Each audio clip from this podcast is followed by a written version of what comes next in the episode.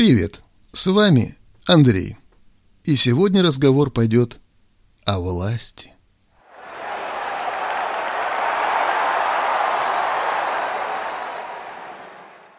Ты пристрастен, ставят мне в укор знакомые, обвиняя в чрезмерных симпатиях или же антипатиях к тем либо этим. Увы, вы все неправы. Мне симпатичны только представители здравого смысла. Ну и еще молодые дамы, конечно же. А вот остальные вызывают у меня только 50 оттенков глубочайшего разочарования, вне зависимости от их политической, сексуальной и прочей ориентации. Например, в вопросах власти. Любой. Я искренне считаю, что власть развращает человека. Ведь каждое вчерашнее еще маленькое ничтожество превращается посредством той самой власти, даже самой крохотной, попавшей в ее руки, в редкостную скотину.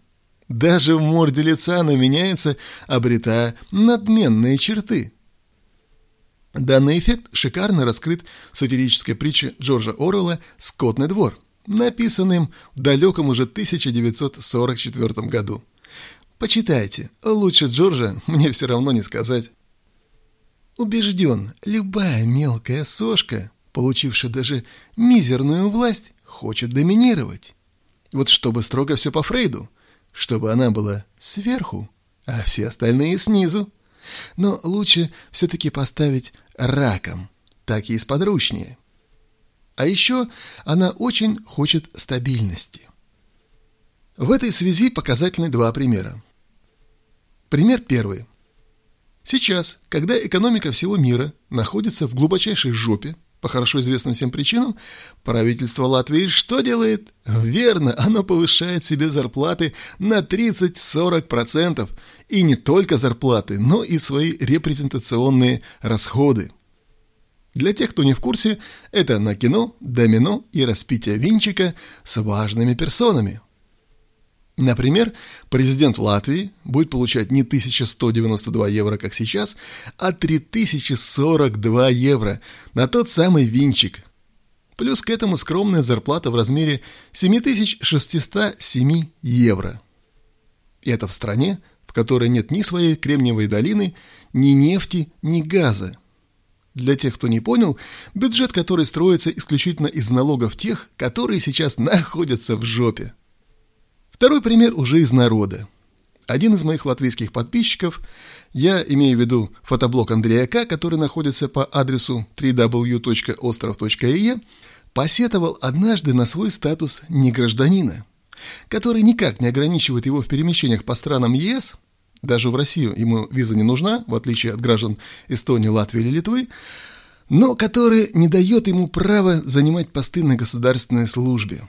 Я спросил – а оно ему вообще надо? Служить в армии или же полиции страны, которой он даже не симпатизирует? Он ответил, да, конечно, очень надо, потому что там оклады очень хорошие и очень стабильные. Кому-то хочется просто денег, кому-то щепоточку власти. Но обычно хочется и того, и другого, и желательно побольше. И люди, их получившие, никак не хотят от них отказываться. Поэтому я не испытываю никаких иллюзий ни к провластным лицам, ни к тем, кто их окружает. А мои симпатии строятся исключительно по принципу чуть более или менее приемлемые. Для меня лично. Например, в Эстонии месяц назад прошли муниципальные выборы. Все улицы больших и малых городов, поселков и даже небольших деревень были увешаны плакатами, праздничными транспарантами, а интернет трещал по швам от возбуждающих обещаний. Но вот выборы прошли, и наступила тишина. У меня вопрос. Братцы, а вы чего заткнулись-то? Оно ж понятно, что все равно вы ни хрена не сделаете. Не вашей это компетенции лопатой махать да деньги зарабатывать. Ну, вы продолжайте хотя бы обещать, радуйте наши уши. А лучше закатали бы вы свои обещания в асфальт. Вот в прямом смысле того слова починили бы дороги. Суммарный бюджет вашей агитации позволил бы сделать это как минимум в одном из городов нашей небольшой Эстонии. Или же отремонтировали фасады зданий, на которых висели ваши нарядные улыбающиеся лица. А чтобы увековечить имена – Табличку рядом прикрутили бы, дескать, сделано это на средства партии такой-то. Целую, обнимаю, вечно ваш, имя, фамилия. Опять же, Россия – прекрасная страна, яркая история, замечательные люди, но только слепой не видит, в каком тупиковом направлении ведет ее сегодняшний Сусанин со всей своей свитой, которым, кстати, все дружно поддакивают. Кто-то по традиции, из-за страха, а кто-то тоже традиционно по глупости своей. Может, вы скажете, так они же это все ради людей, ради любимой своей страны и делают-то? Да хрен там! Даже в мелочах, сажая в тюрьмы мелких хулиганов и всячески выгораживая жирных барыг у властного корыта, уже тем самым они подрывают свой безупречный, казалось бы, авторитет.